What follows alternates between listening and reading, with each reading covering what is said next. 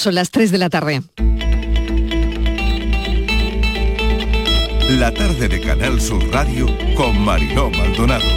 ¿Qué tal? ¿Cómo están? Ya es viernes, hemos superado la primera semana después de las fiestas, que lejos quedan ya. ¿eh?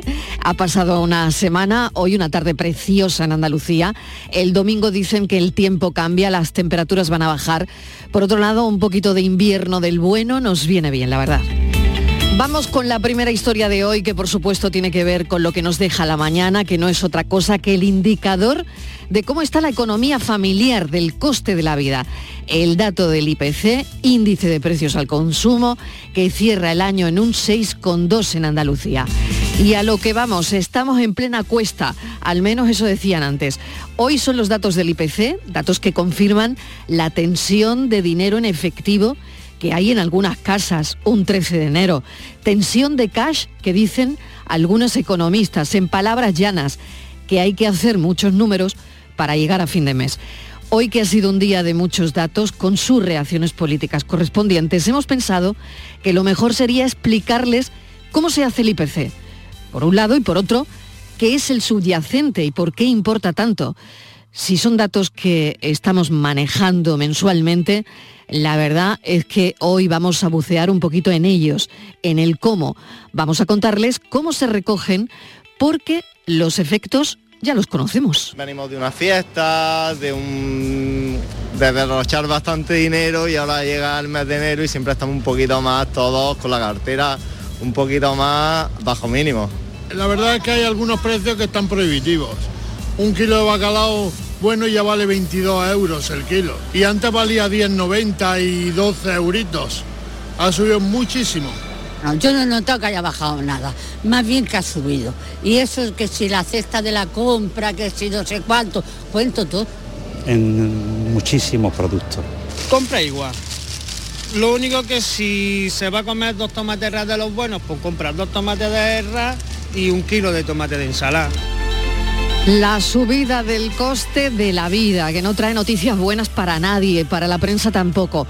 Destacarles un anuncio, el de la revista satírica El Jueves, hasta ahora semanal, pasará a ser mensual a causa de los elevados costes del papel. En las redes, El Jueves lo está explicando, que es una genialidad, como ellos solo saben hacer, en viñetas.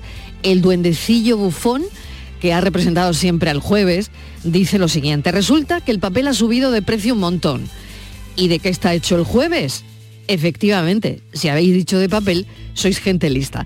Bueno, el jueves ya no va a salir los miércoles, no solo por el precio del papel, juegan otros factores como el parón por la pandemia del que no se han recuperado, como muchas otras empresas a las que la pandemia se ha llevado por delante.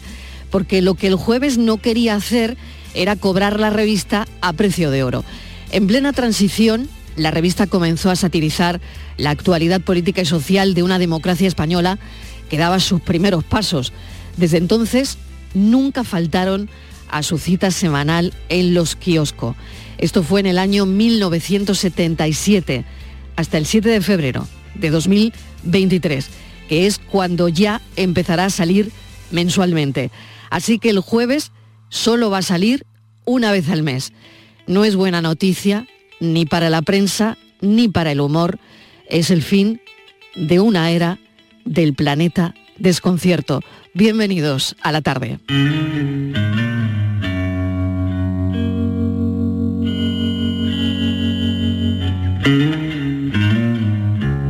La tarde de Canal Sur Radio con Mariló Maldonado. Nuestro mundo ha cambiado, hoy lo llaman el planeta desconcierto.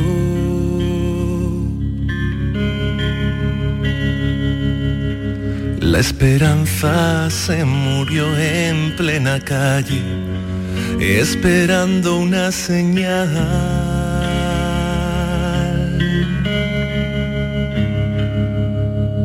En las tablas de Moisés hoy aparecen otro par de mandamientos.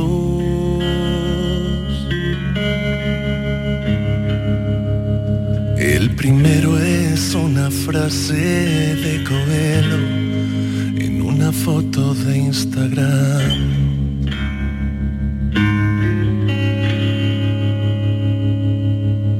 Todos bailan en la fiesta del vacío, hoy los vivos ya están muertos.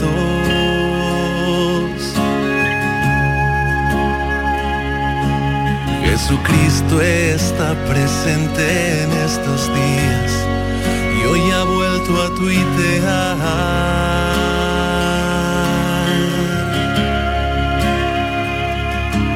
La ignorancia y la corazón, son la pareja del momento.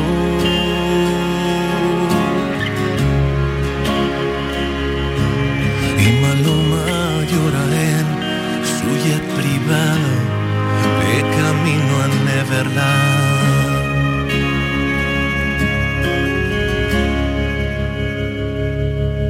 Futbolistas que pretenden ser poetas, superventas sin talento.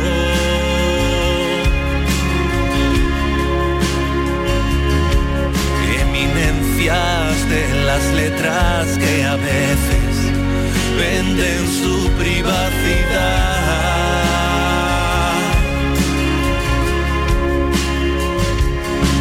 Lo que a ti te hace falta quieres yo te lo presento.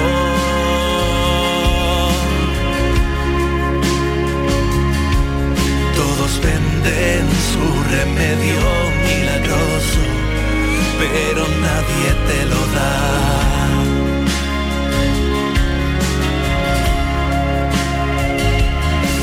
Veinteañeras que publican sus memorias, el absurdo va en aumento.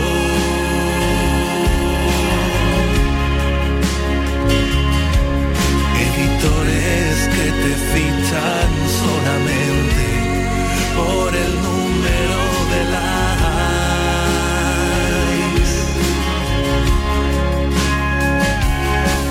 Demasiadas opiniones, demasiado demasiado aturdimiento.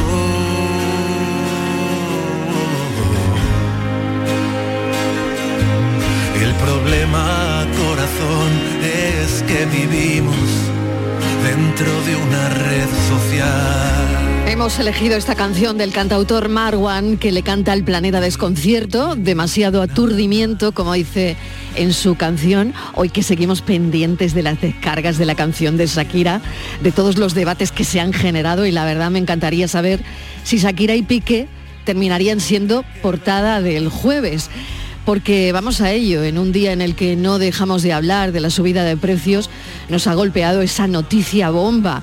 Lo es para muchos lectores del jueves y lo es especialmente para los que hemos crecido en esta profesión leyendo y comentando sus portadas. La revista satírica que deja de editarse semanalmente y que será mensual. Javier Moreno, ¿qué tal? Bienvenido, mesa de redacción. ¿Qué tal, Mariló? Muy buenas tardes. Pues sí, mira, en su última portada, la número 2381, dice el jueves, también con un tema económico, que el 0% de IVA no se nota una mierda. Y en una viñeta que han publicado hoy en redes hacen un aviso importantísimo. Resulta que el papel ha subido un montón en los últimos tiempos y como el jueves está hecho de papel, la edición impresa, claro, no les queda otra que irse a revista mensual para no irse precisamente a la mierda, así lo dicen. Tenían otras opciones, comprar papel a precio de oro y vender la revista a precio de oro, tirar con lo que les queda en la reserva, robarle papel a otras revistas o pasarse a digital, cosa que ya hacen. Aquí viene la bomba. El 1 de febrero, por primera vez en 45 años, no habrá jueves. El 8 de febrero llega el jueves mensual. Por tanto, Mariló, hoy es viernes y tenemos que hablar de una revista que se llama El Jueves y que, como bien sabemos, sale los miércoles o que va a salir un miércoles. Guillermo Martínez Vela es director de El Jueves. Guillermo, bienvenido, ¿qué tal? ¿Qué tal? Buenas tardes, encantado de hablar con vosotros. Bueno, pues mira, no, eh, uf, estábamos dándole vueltas a esta historia y pensando, madre mía, ¿qué le preguntamos a Guillermo, ¿no? Cuando esta revista eh, con la que hemos crecido muchos que nos dedicamos a esto, a la actualidad, a la información, a comunicar, a ponernos delante de un micrófono, ¿no? Eh, pues no es una buena noticia ni para la prensa y yo creo que ni para el humor, ¿no? Bueno, el jueves siempre nos hemos caracterizado por resistir como bellacos y adaptarnos a las situaciones. Mm. Y bueno, pues está, esto es el fin de una era y es el principio de una nueva era. Tan sencillo como esto. Somos optimistas. Bueno, o sea que habéis resistido, habéis aguantado un montón, habéis, eh, bueno, eh, eh, realmente es eso, ¿no? Lo que nos estabas comentando, ¿no? Em, lo habéis contado, estáis contando a través de viñeta, por supuesto, lo que está ocurriendo y lo que ha ocurrido. Yo hablaba al principio de la pandemia, hubo un parón y eso tampoco ha ayudado, ¿no? Bueno, en nuestro caso, el, parón lo que ha provocado es que, digamos, se fabricase menos papel eh, y esto es lo que ha ido arrastrando y ha, em- ha empezado a subir el precio del papel y en un par de años ha empezado a disparar y, lo que te rondaré morena. Entonces, eh, nosotros debemos decir que eh, al jueves la pandemia, en parte nuestras ventas aumentaron porque la gente, digamos, tenía menos mm, alternativas de ocio, podía ir al kiosco porque la prensa fue declarada un bien fundamental, ¿no? un servicio fundamental. Y lo cierto es que durante la pandemia nos fue, nos fue bien en, ese sentido, subieron las ventas. Hola Guillermo, Em, ¿qué pasa? ¿Que en, digital no le salen las cuentas a una revista como el jueves o es que os resistís a, a perder el papel? Algo que me parece a mí que es inexorable, ¿no? Que no sé si en un año, en dos o en tres, pero la, la prensa escrita está, está llamada a desaparecer de los kioscos, ¿no? A ver, ahora mismo tenemos muchos suscriptores digitales. Eh, lo que pasa que no es un cambio, eh, o sea, no podemos prescindir del papel ahora mismo. Entonces, bueno, los suscriptores digitales se van sumando poco a poco a, un cierto ritmo y lo que pasa que, claro, no podemos prescindir del papel de la noche a la mañana. Tenemos un pie en cada mundo desde hace ya unos años y así seguimos. ¿Quiénes están haciendo, eh, Guillermo, el, jueves en este momento? Cuéntanos un poco cómo es el equipo, cómo, cómo trabajáis, quiénes están detrás de, la- de las viñetas. Pues bueno, tenemos a, grandes autores de varias generaciones y ahora mismo, digamos, el, peso creativo de las viñetas de la revista, pues lo encarnan autores como Igor, como Don Julio, como Irene Márquez. Eh, bueno, no quiero dejarme a nadie, pero hay toda una generación eh, de autores que, ha demostrado muchísimo talento y a la vez siguen los autores más veteranos, como Kim, como Ventura, eh, etcétera. O sea, somos varias generaciones de autores que convivimos en, en una misma publicación.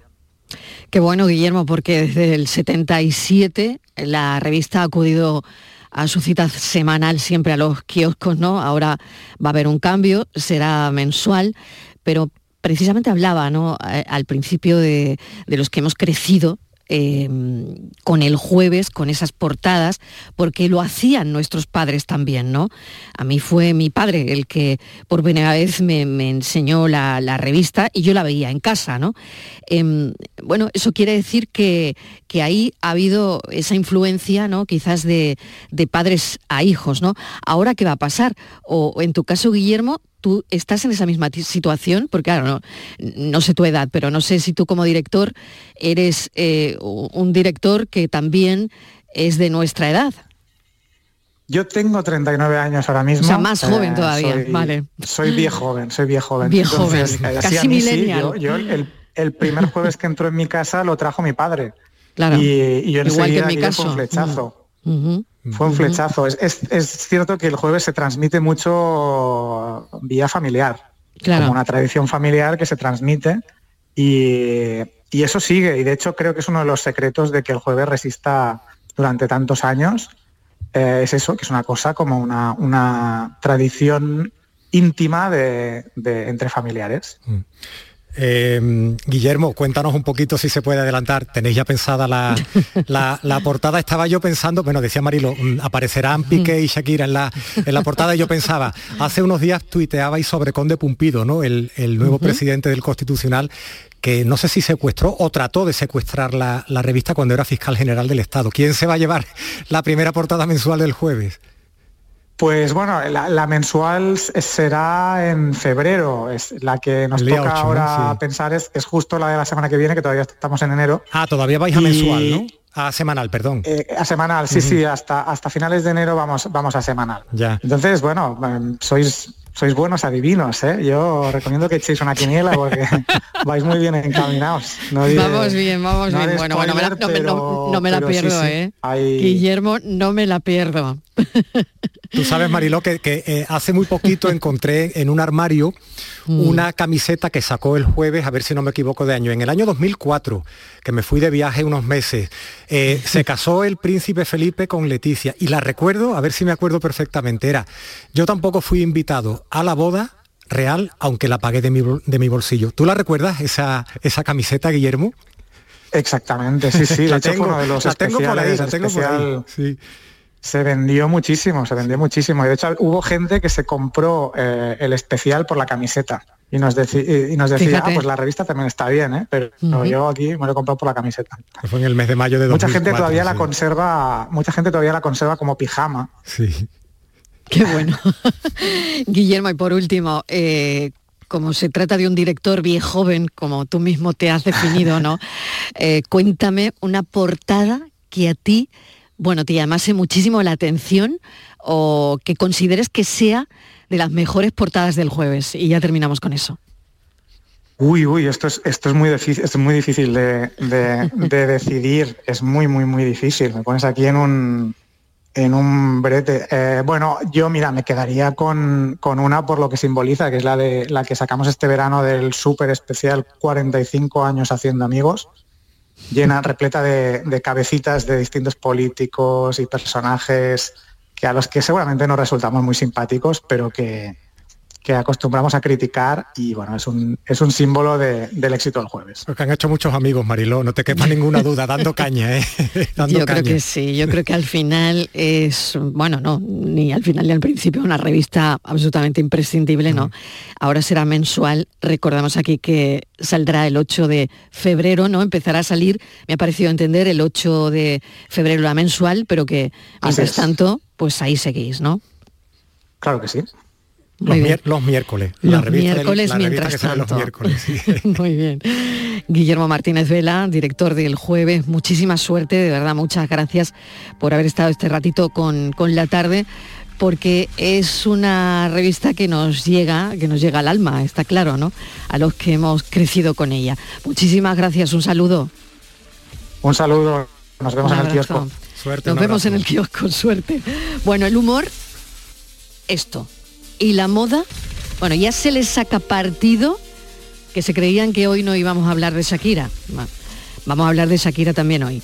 Eh, ya se les saca partido al despecho de Shakira y creo que tiene que ver con algo que nos ponemos en los pies. Efectivamente, Mariló, mira, eh, ya nos anticipaba eh, Guillermo que en la próxima portada o lo que tú has comentado de Shakira y Piqué o el nuevo presidente del Tribunal Constitucional. No lo ha desvelado, pero dice que vamos por, por buen camino. Y sí, mira, lo estábamos mm. esperando eh, porque son más rápidos que un mixto, como decía un amigo mío. Pepe Pinreles es esta empresa sevillana que mm, fundamentalmente lo que hace son calcetines y medias, eso que se pone en los pies. Pues esta mañana estábamos asombrados en la redacción de La Rapidez. Ya tiene los de Shakira, ¿no? Salieron a la venta a las 8 de la tarde de ayer y en 12 horas pues han vendido creo que en torno a, 700 pares. Estamos tratando de, localizar a Juan Carlos Ramos Pichi, que es el, el empresario de Pepe Pinreles. Y bueno, mira, hacíamos referencia también a esa camiseta de hace muchísimos años que sacó el que sacó el jueves con, con la boda real, con la boda del príncipe Felipe y de la y de Leticia, hoy, reyes de España, ¿no?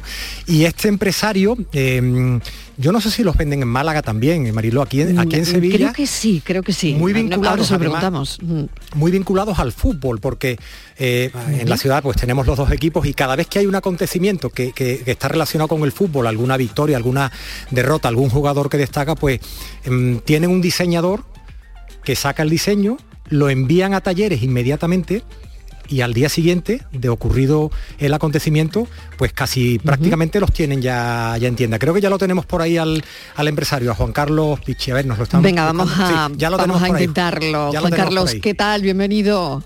Hola, muy buenas tardes. Juan Carlos, bueno, eh, ¿esto cómo lo habéis hecho? Porque me lo decía ahora mismo eh, mi compañero Javier, ¿no? Sí. Más rápidos que el rayo, vamos. O sea, ¿cómo lo habéis hecho? Bueno, pues nosotros, mira, tenemos una empresa de calcetines que tenemos un catálogo normal de cosas nuestras, andaluzas, de, nuestra ciudad, de nuestras tradiciones, Pero eh, a raíz de lo que también os acordaréis del año pasado que pasó con el oso de la cabalgata de Cádiz, que lo sacamos también rápidamente y se viralizó y vendimos en menos de un mes más de 10.000 pares de Mm. calcetines, pues abrimos una línea en la empresa para mm, con los reflejos que tenemos. O sea que tenéis podemos, pues, contratado, tenéis contratado un periodista para que os vaya diciendo cómo va la actualidad o cómo es esto. Bueno, yo soy periodista. Yo Anda, Claro, ¿ves? yo sabía O sea, que por ahí, Algo por había, ahí, algo había, que algo ¿no? había, algo había. No sé, si, no sé si vendrá por ahí, pero intentamos ahora estar a, a la última y sobre todo pues estar atentos a lo que pensamos que pueda viralizarse, pueda tener su tirón también comercial, por supuesto, y, y- y que pueda crear una necesidad, aunque sea eh, con esa rapidez de, de la gente que tenga ese capricho, esa necesidad de querer compartir un meme, no solo por redes sociales, sino llevándolo en una prenda como es un calcetín. O sea que ya está la cara de Shakira. Exactamente qué hay en los calcetines. Que se ve el Casio, eh, el Twingo. Bueno, claro, está, está el Twingo y el, y el Ferrari, está ella y él, con un corazón roto en medio, está, está el, re- el reloj barato y el reloj caro, en fin, está un poquito, un poquito todo. Tiene varios elementos que hacen referencia a la canción de ayer, que bueno, que como veréis, pues es una canción que salió ayer, que bueno, al mediodía, al darnos cuenta de que todo el mundo hablaba de lo mismo, dijimos, bueno, ¿y ¿por qué no intentarlo así? Y, y- y, bueno, lo que era ya por la tarde, a la, eso de las 8 lo teníamos puesto en preventa. O sea que ya a partir de las 8, bueno, a las 9, digamos, la gente podía comprarlo. Javier, ¿qué te parece? Sí, sí, sí, sí. Oye, eh, eh, Juan Carlos, ¿cómo son la- las entrañas de este negocio? Si nos puedes desvelar algo. Tú tienes la idea, llamas a un diseñador, les das los datos, el diseñador manda el diseño a talleres y, y al ratito tienes ya la- el, el prototipo y te lo envían. ¿Cómo, cómo lo hacéis? Bueno, a ver, nosotros tenemos una producción muy grande de calcetines a lo largo del año habitualmente, ¿vale? O sea, lo que es el, eh, el proceso está, está, está muy engrasado y, bueno, pues básicamente pues tenemos un, buen equipo de, diseño que, que es el que tiene que ir viendo a ver cómo encaja el tema de los colores, los elementos y demás que queremos meter en el calcetín. Paralelamente vamos desarrollando un poquito, poquito la estrategia que vamos a llevar eh, por redes sociales de marketing digital y, bueno, también pues tiramos un poquito de agenda, de contacto, de amigos en medios de comunicación, que, bueno, que hay veces que, que pican el anzuelo que nosotros le soltamos porque la verdad que, es curioso, ¿no? Que en menos de 15 horas se pueda tener un, un producto de algo que, que- que- que sí, que todo el mundo habla de ello, pero que es complicado ¿no? desarrollarlo y que el producto físicamente esté.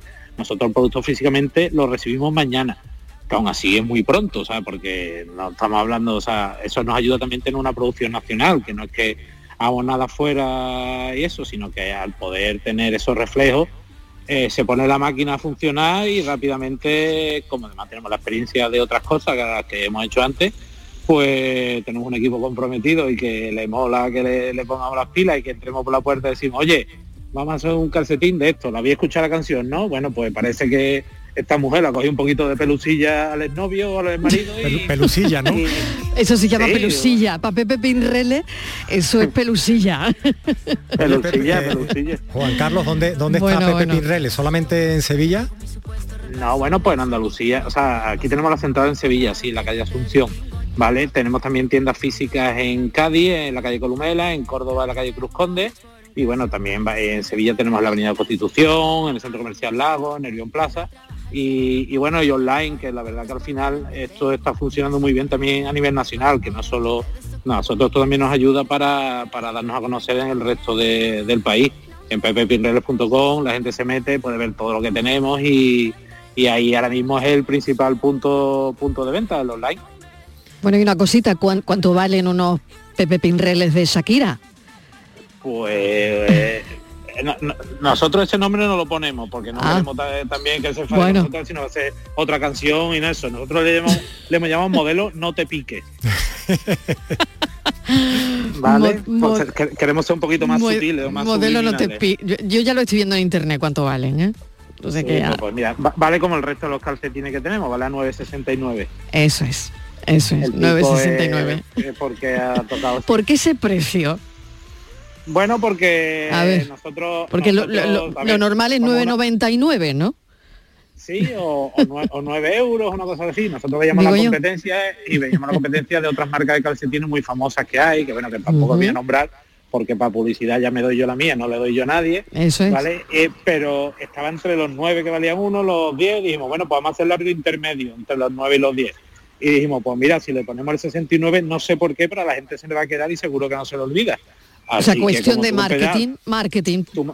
si tú me has Cuestión de por marketing. el porqué del precio, porque ya sabes además que se te va a quedar. Ah, pues Ya, el pico ya. cuál era, pues 69, pues 69 céntimos. Está claro. Y eh, un poquito de, de- de marketing también.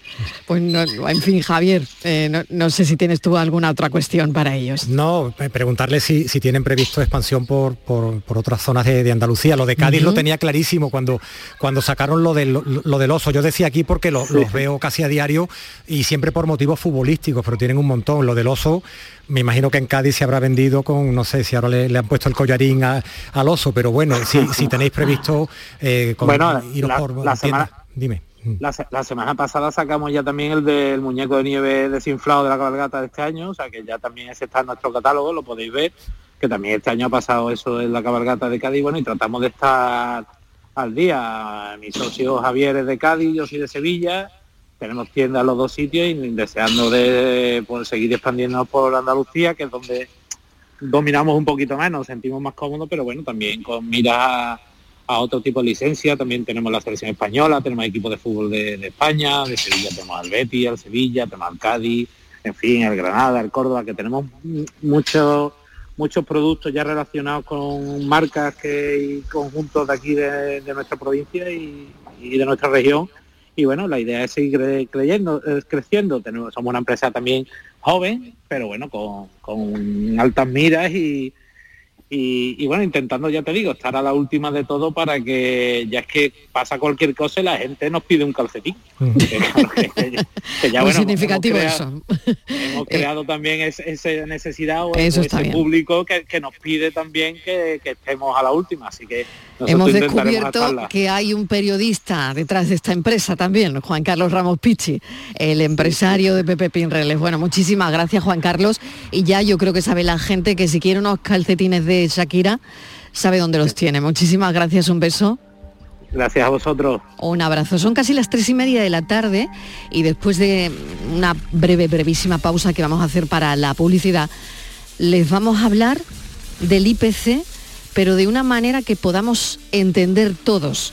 Sobre todo vamos a indagar en, en cómo se hace, cuáles son los datos que estudia el IPC. La tarde de Canal Sur Radio con Mariló Maldonado. También en nuestra app y en canalsur.es.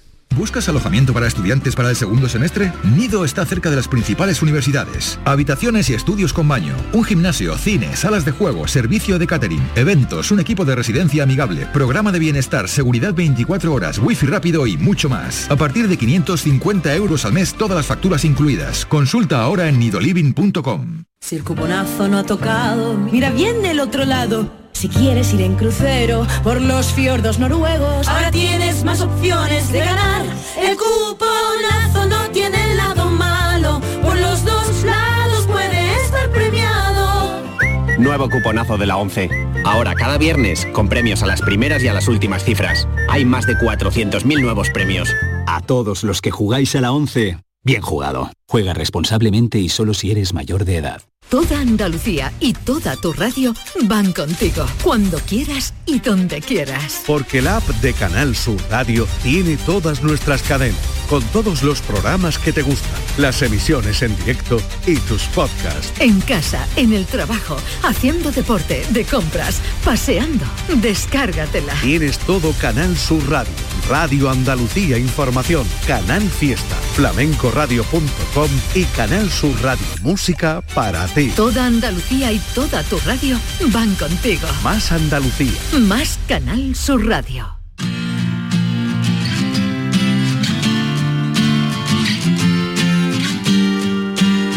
La tarde de Canal Sur Radio con Mariló Maldonado. Un dato que nos deja la mañana que no es otro que el indicador de cómo está la economía familiar. Hablamos de algo que nos mete la mano en el bolsillo cada mes, bueno, en el bolsillo, en la cartera, en la tarjeta de crédito, que hoy es día 13, hoy es 13 de enero, que al mes todavía le queda. Algo que cuando sube mucho es malo y cuando baja un poco, pues también es malo porque no baja del todo. Bueno, qué lío, qué lío. Los precios, el IPC que el mes pasado se moderó, pero no tanto como nos gustaría a todos. Qué galimatías, ¿no, Mariló? Eh, Esto parece la, Enorme. la- la paranoia de, de Francis, ¿no? Sí, Llevamos toda totalmente. la mañana con esto, como cada mes, como cada año, desde hace mucho tiempo, 2022. Vamos a dar solamente un datito. Acabó con la inflación al 5,7% tras la confirmación del INE, del indicador de precios de, de diciembre. Tal y como se había puesto la cosa, pues la moderación podría parecer positiva porque llegó a estar por encima del 10%. Así que baja, pero bueno, en esto hay algo de truco. La inflación la general se ha moderado por la caída de los precios de los carburantes. Pero aquí aparece otra protagonista de esta historia. Eh, ¿Sabes cómo se llama? Subyacente. Es la que no considera los bienes energéticos. Incluye, para hacernos una idea, por ejemplo, los alimentos.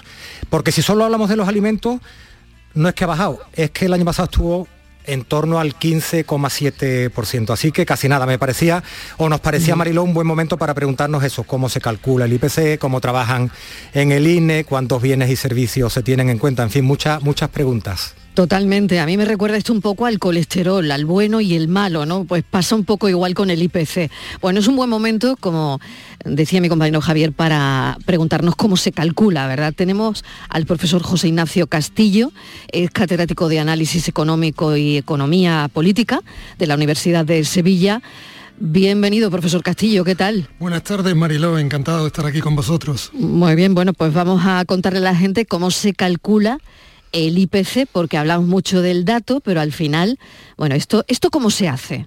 Sí, eh, antes de entrar ya en el proceso de cálculo, hecho un comentario muy interesante, ¿no? Lo has comparado antes con eh, lo que es el colesterol.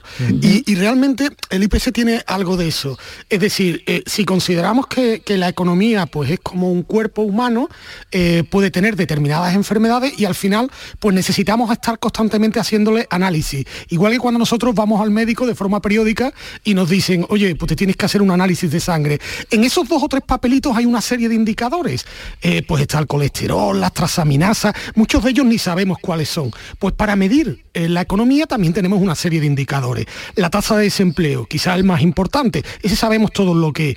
Y posiblemente del resto, que hay otros mucho más, yo que sé, el, el- saldo de la balanza por cuenta corriente en cuanto a las exportaciones, importaciones o la deuda pública, pero del resto de indicadores quizás también el más importante es el IPC. ¿Qué mide el IPC? Pues concretamente, como todos sabemos, pues son eh, lo que intenta recoger es la variación de los precios de los bienes y servicios. En definitiva es cómo ha perdido valor el dinero. Y esto es lo que hace realmente importante al IPC, porque es el indicador de un órgano concreto del cuerpo de la economía, el dinero.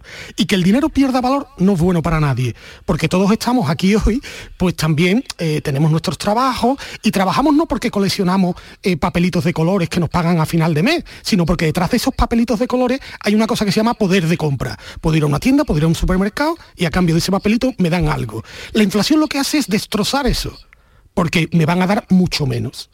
Por eso tenemos que controlarla, porque además, si, si no la controlamos, dejamos de confiar en esos papelitos de colores. Y eso paraliza la economía. Antes también has hecho otro buen comentario, Mariló. Has dicho, si eh, es, es alta, es mala, pero incluso cuando cae puede ser mala. De hecho, sí, cuando la inflación cae, generalmente es un indicador de que estamos en crisis y que el desempleo es alto.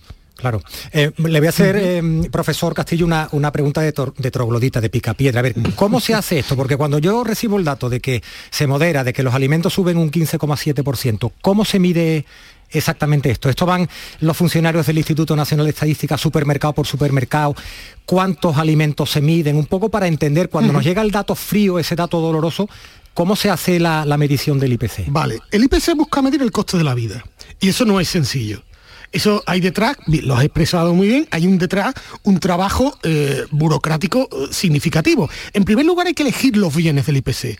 que no son todos. Que no son todos, que no son todos. Porque el coste de la vida para, hay que, hay que puntualizar, para las familias, para las economías domésticas. Entonces tenemos que preguntarle a las familias en qué gastan su dinero.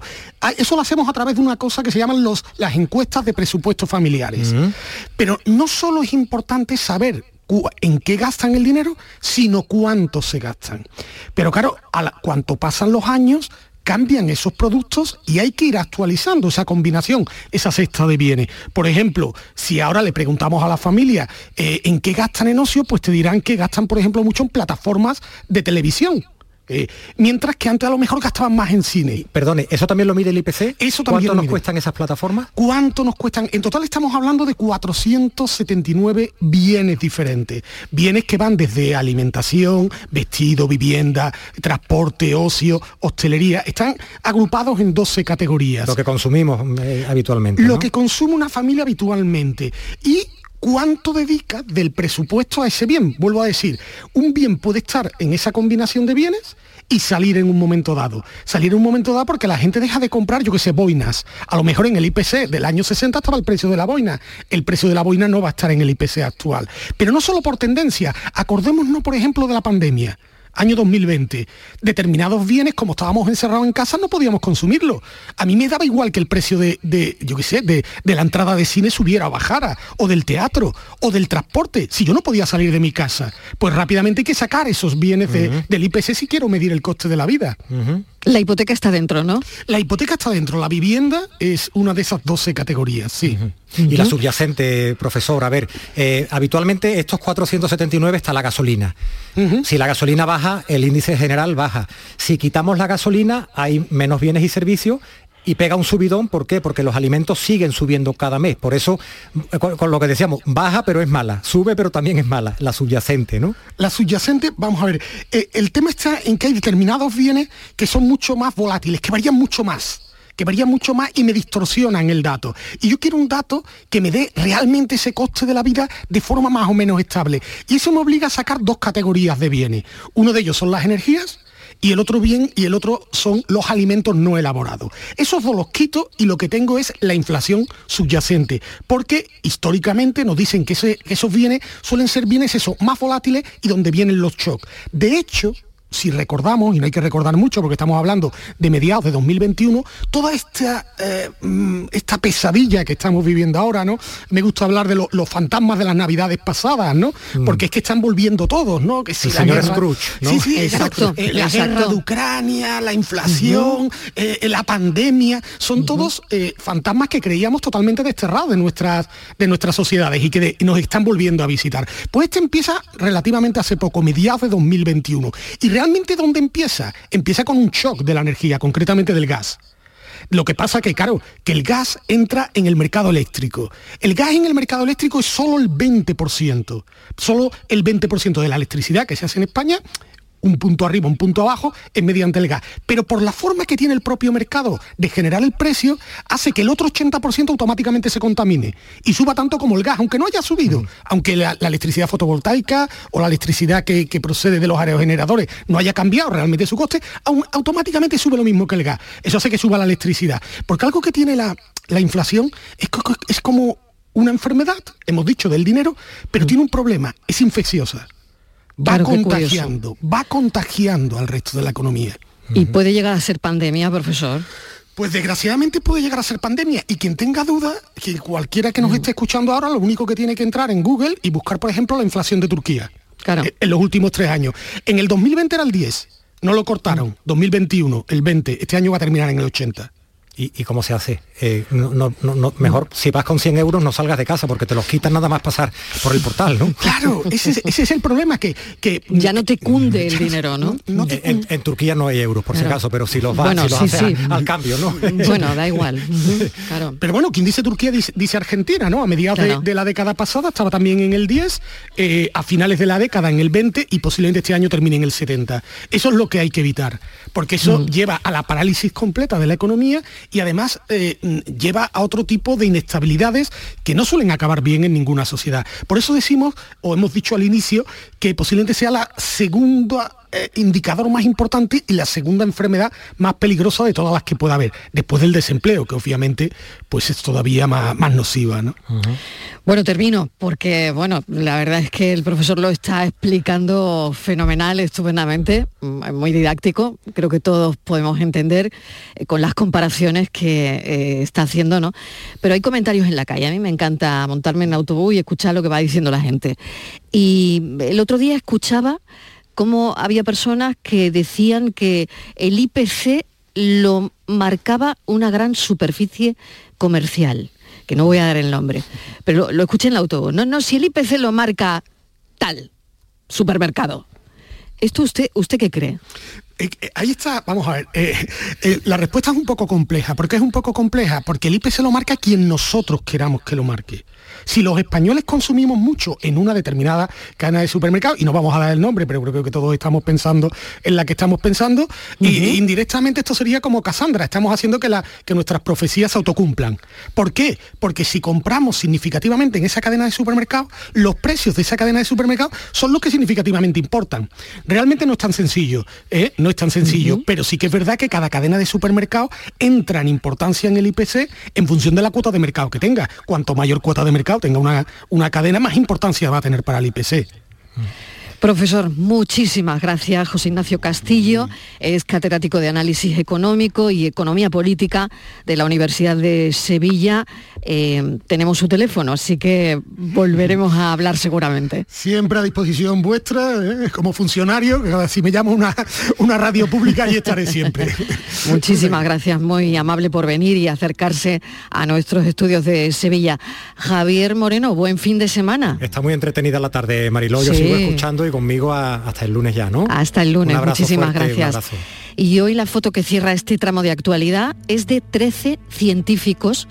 No son famosos, ni nos suenan sus caras, pero bien merecen estar en el espacio de la foto de hoy.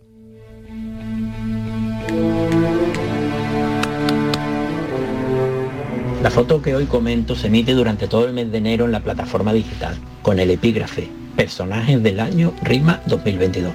Nos enseña un grupo de científicos españoles que trabajan en el Instituto de Investigación de Biomedicina de Barcelona. Este grupo de los 13 está formado por investigadores que han conseguido identificar células responsables de metástasis de varios tipos de cáncer, como el de colon, que produce al año alrededor de un millón de muertes en todo el planeta, según informó el diario El País.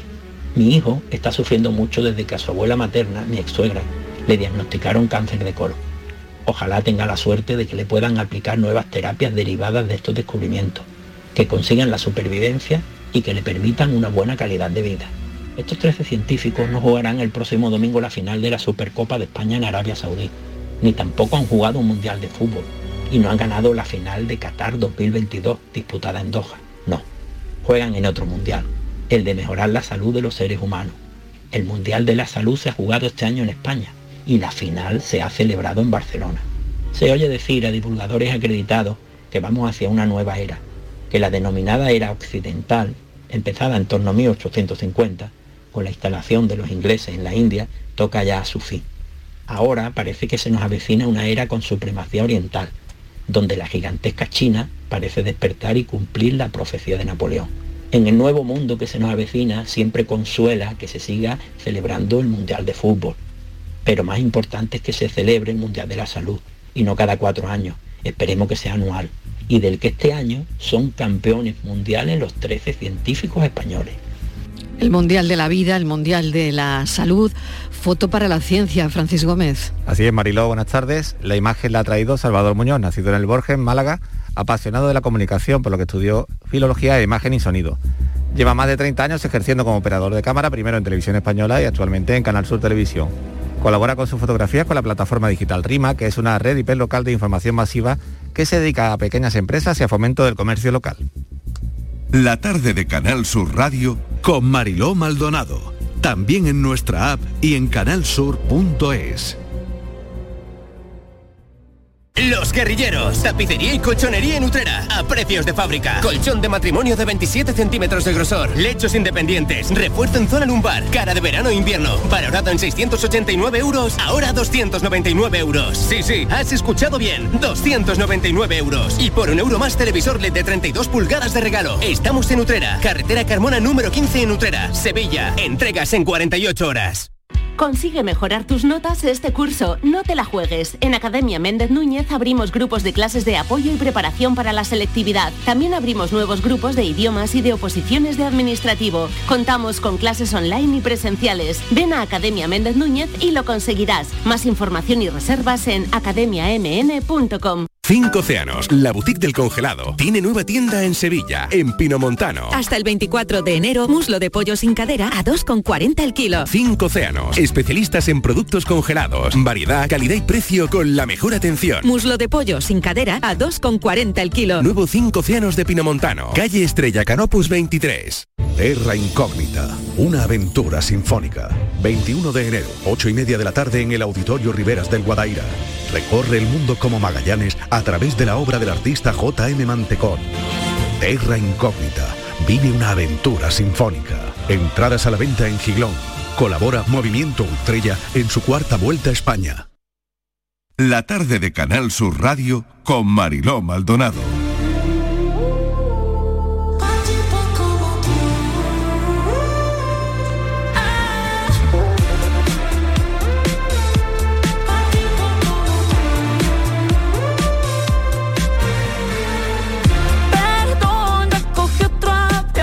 Las 4 menos cuarto, a mí la vida privada de la gente no suele importarme mucho y la de Shakira y Piqué nada, la verdad. Pero sí me está interesando mucho los debates que la canción ha traído, ya no solo en redes, en todos lados. Ayer vimos a la ministra portavoz del Gobierno, a Isabel Rodríguez, viendo el vídeo dentro de un coche y periodistas que le preguntaban si había oído la canción. Para algunos la canción es una venganza pública innecesaria, para otros la cantante ha hecho un ejercicio de empoderamiento y libertad. Ese debate sí me interesa por muchas cosas. Como informadora, por supuesto, no creo que hoy nadie viva ajeno a esta canción. Y si no han escuchado la canción, alguien seguro que a lo largo del día de ayer y de hoy les habrá puesto al corriente. Shakira suelta perlas dentro de, pues, de esta canción de alto voltaje, según el termómetro del rencor. Y el gran Ibai, el gran Ibai que retransmite sus propias reacciones a ver el vídeo, cuando ve el vídeo de la canción, porque además es amigo de Piqué. ¿Qué es esto? ¿Qué es esta barbaridad? Hombre, es un temazo, ¿verdad? Es un temazo, ¿verdad?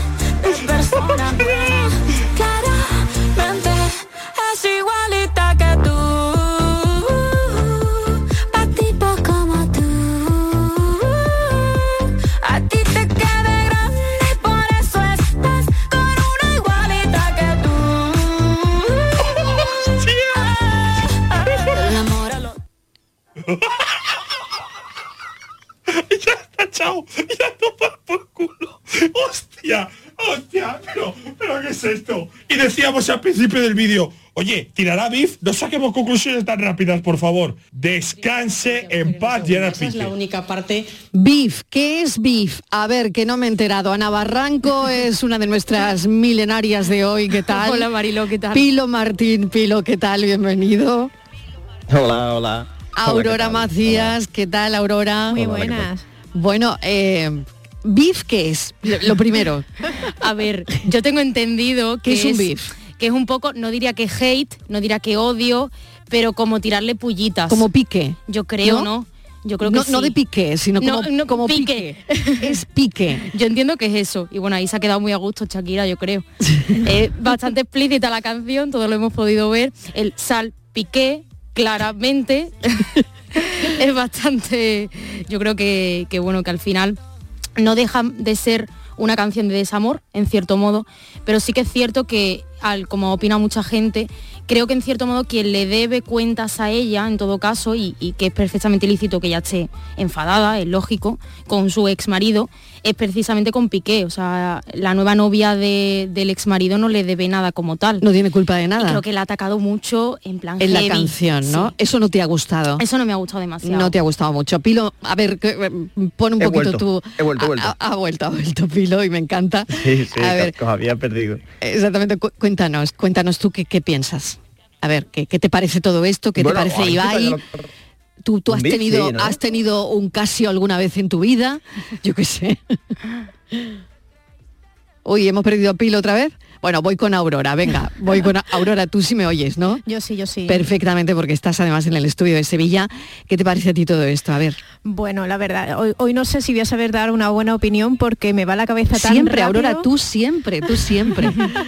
Pero es que pienso demasiadas cosas, demasiado a la vez. O sea, es un tema que me, me- me resulta tan, fíjate, enriquecedor como a ti en realidad, Mariló. Ujú. ya, ya no por la canción o por...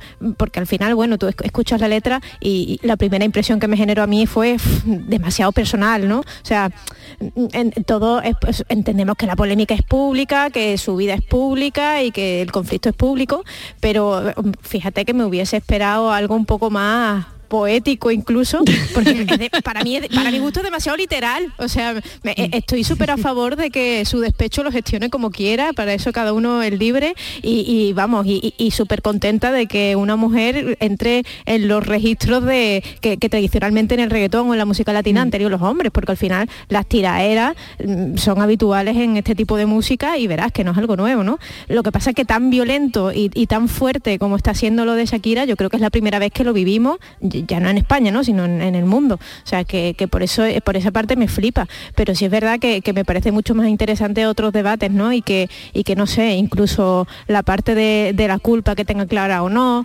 eh, que, que al final es un debate que está muy abierto nuestra generación con el tema, pues no sé, eh, temas del poliamor o, o temas, no sé, la responsabilidad afectiva, todo esto que, que a nosotros nos coge muy de cerca y que, y que está siendo estos días pues el foco de la conversación también en cierta parte, gracias a los memes, pues también hay que decirlo. Por lo tanto, bien, ¿no, Aurora? Es Sí. decir, o sea, que esto se traiga al debate, eh, bueno, pues no está mal. Voy a intentarlo con Pilo de nuevo, a ver si lo hemos conseguido Sí, recuperar. hola, hola, hola, Pilo, hola. hola, ya. Venga, a ¿Ahora ver qué te parece a ti. Sí, sí, sí, sí, perfectamente. Bueno, es que explico qué ha pasado, porque esto es una cosa de la tecnología. Yo estoy en un estudio, pero ha fallado el micro del estudio. Venga entonces ya. He entrado por el móvil, pero como el estudio es tan bueno, no me deja conectarme porque no tengo conexión. Entonces estoy en la calle al lado de un estudio. No estarás Pilo en el estudio de Pero- Bizarrap, ¿no? Es que está cubriendo el directo. la Está cubriendo el directo con Claro. Bizarrap, ¿no? Estoy- Madre mía. Estoy justo en la calle de Bizarrap. No sé si habéis hablado de Bizarrap ya o no, porque como se han No, no, no, no, no hemos hablado de él, no pero- hemos hablado de él.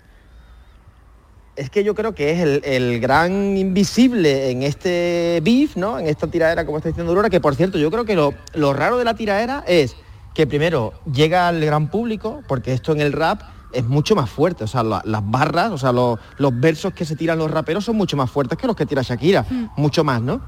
Pero conocemos mucho a Piqué, conocemos mucho a Shakira. Shakira es una cantante más mainstream, que llega a más gente, y entonces eso sorprende. Pero yo creo que el gran éxito de todo esto es Bizarrap, que tiene 24 años, que no tiene ninguna discográfica detrás y que desde un estudio en su casa ha conseguido, pues yo qué sé, batir todos los récords con Quevedo y con este tema, ¿no? De, de Shakira ahora, que a- a- ayer yo estaba viéndolo en directo y en el primer minuto tenía ya más de un millón de visitas ya, ¿no? Mm. Cuando además, mira, hay un meme que lo resume todo muchísimo, que es una cara de, de Piqué, eh, el meme es de mala cara, que os invito a todos a seguirlo si no lo conocéis porque es un pedazo de crack, vamos. Y pone algo así como, a ver, lo peor de todo esto es que se me ha pegado, ¿no? O sea, es que en realidad, mm, te, te guste más o te guste menos la historia, la canción se te mete en la cabeza y te taladra Sí. y te va a estar taladrando hasta que Bizarrap vuelva a sacar algo dentro de tres meses. O sea, Totalmente. que, que en realidad el éxito, más allá de la polémica, que, que- que ya insisto, que a mí me parece enriquecedora por los términos que incorpora en realidad, pero, pero verdaderamente es que la música, en la, la parte de Bizarrap es flipante. Bueno, yo quería hablar también con vosotros. Sí, interesante dos cosas. sí, Pilo, venga. No, eh, termino muy rápido porque me parece muy interesante. Lo primero, ¿no? Que es que está generando un debate potente en si lo que ha hecho Shakira feminismo o no. Porque lo que decimos siempre en este programa muchas veces, ¿no? Ostras, las mujeres no lloran estamos pidiendo que los hombres lloren, pero ahora las mujeres, y, y se, y se entiende con el contexto, o sea, que es que estamos creando una corriente ¿no? de, de nueva capacidad de expresión. Y lo segundo es que hay gente que es capaz de expresarse con la música como no puede expresarse de otra forma. A mí me pasó, por ejemplo, mi, mi- mi amiga Zahara, que yo la conozco y que mucha gente de la audiencia la conocerá. Yo he hablado con ella un montón de veces y nunca me expresó lo que sufrió, por ejemplo, con el último disco que hizo de maltratos, ¿no? De agresiones. O sea, que muchas veces esto hay que ponerlo en valor desde el punto de vista artístico, pero también como lo que es. Al final es, es una expresión que yo creo que hay que disfrutarla sin bandos, de una forma artística y lo personal, como tú decías al principio, dejarlo un poco de lado, ¿no? Y que cada uno aguante mm, su vela en su casa, ¿no? Que, que es lo que hace falta, ¿no?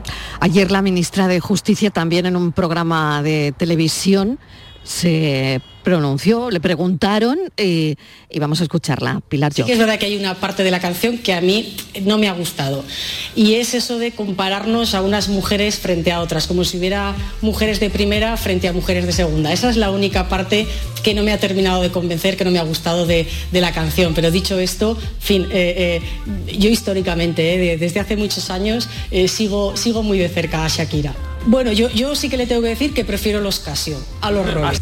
Prefiere los casios a los roles. Eh, ministra de Justicia, Pero yo, Mariló, Pilar Job. Yo no estoy de acuerdo con la ministra porque te digo una cosa, mi novia es la mejor del mundo.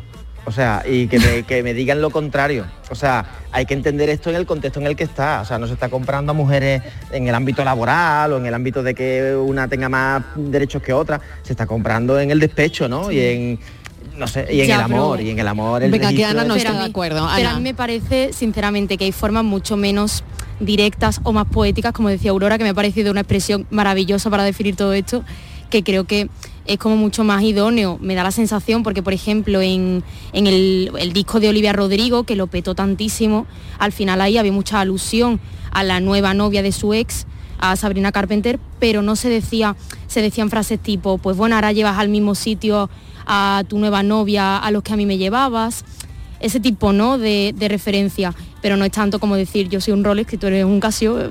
no sé, a mí me parece que ahí entra en un juego. O un, o un Ferrari y un Twingo, ¿no? Algo Twingo, así también, ¿no? sí. Ujú. Entonces, a mí me parece que ahí entra en un juego que sí que en cierto modo noto esa rivalidad que es comprensible en cierto modo, ¿no? Porque, bueno, es normal que ella Es esté despechada. claro. Es normal que ella esté despechada, pero que creo que el punto no es, no es contra ella. O sea, realmente, o sea, el punto es tu ex marido te ha puesto los cuernos o no, eso ahí en ese debate no voy a entrar, pero qué culpa tiene la otra mujer, ¿no? No sé, pienso yo, vaya. El debate en redes mucho era esto, ¿no? Sí, Eh, sí. yo creo que ayer era el, el punto del bando de decir, bueno, ¿de qué lado nos ponemos? Yo creo que eso la diferencia mucho. Pero esto gusta mucho a la gente joven, ¿o no?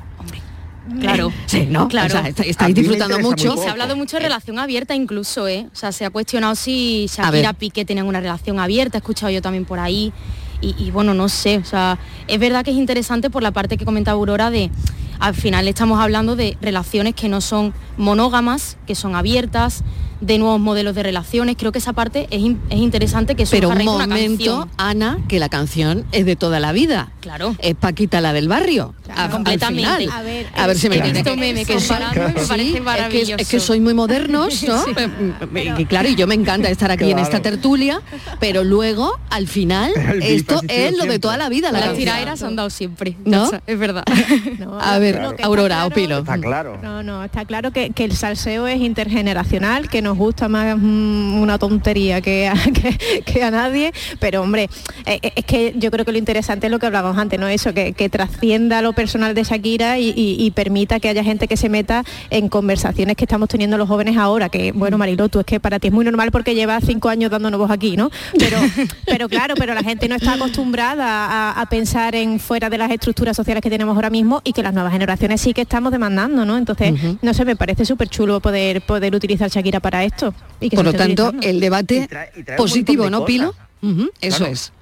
Yo, es que yo eso es lo que más me interesa, porque al final el, el dato concreto de si Piqué usaba mermelada o no, no sé cuánto, eso me da un poco igual. O sea, lo que me interesa es que de repente un artista que era de una generación millennial, pero millennial muy tardía, ¿no? Incluso generación X, ¿no? Se junta con un millennial mayor, que es Piqué, y de repente se separan y se junta con una generación X, Z, que es Ibai, y, y- y a su vez con otro más joven, que es Bizarrap, claro. Y de la noche a la mañana, en redes, en YouTube, sin una multinacional detrás, sin una discográfica detrás, sin un medio de comunicación detrás y con una calidad asombrosa, con una agilidad asombrosa, con muchos iconos que forman parte de una generación, porque al final Ibai ya es un icono, Bizarrap ya se ha convertido en un icono, Piqué es un icono de la provocación, ¿no? O sea que todo esto, yo creo que lo interesante es que ha sido como una tormenta perfecta de unir a muchas generaciones. Es lo que decía un poco Aurora, ¿no? De que hemos salpicado con, con cosas, con una excusa, bueno, que podrá ser peor o mejor, pero de cosas que tú dices, ostras, que el nombre de Bizarrap esté en, en la mesa de una familia de 55 60 años es muy interesante. Yo lo ahí que hace, ¿no? buscando, ahí hace con la buscando, música. claro, vi ahí buscando el Casio que me regalaron en la comunión, que ya se le fundió la luz Claro, y yo yo estaba muy irritada. Ahora seguro que yo vale estaba más. muy irritada porque se le fundió la luz, pero iré buscando el Casio. ¿eh? seguro, seguro que ahora vale más. ¿Tú Bueno, te acuerdas, me- Mariló, me- cuando- sí, me quedo sin tiempo, bañabas 10 en agua, en la Sí, playa? Sí. Y, y te quedabas sin verlo y decías, ostras, se me ha roto el Casio y volvía, pues esto va a ser yo creo que igual. ¿eh? Esto Yo es que parecido, esto es un parecido. Pilo Martín, muchísimas gracias. Arreglaremos lo de Cádiz. Ana abrazo. Barranco, gracias. gracias. Aurora Macías, un beso. Un besito.